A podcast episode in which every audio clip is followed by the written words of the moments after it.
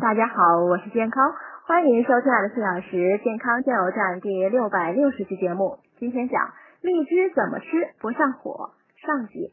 第一呢是盐水浸泡，将荔枝的外壳呢剥掉，但是呢不要将那层白色的薄膜呢也剥掉。冲洗干净后呢，浸泡进百分之三十的盐水中，一个小时后取出，剥开白色薄膜呢就能吃了。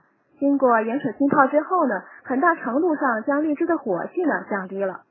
如果一次性浸泡很多荔枝，又希望可以保存更长时间的话呢，可直接将白色的薄膜呢也剥掉，将果肉呢浸泡在淡盐水中泡一个小时即可。然后呢取出放入保鲜盒中，放进冰箱冷冻层即可。第二呢是吃掉果膜，如果要防止上火的话呢，建议将荔枝果肉上那层薄薄的、口感偏涩的白膜呢也吃掉。而且那些地部凹进去的果肉的白色的蒂状部分也可防止上火，也建议吃掉。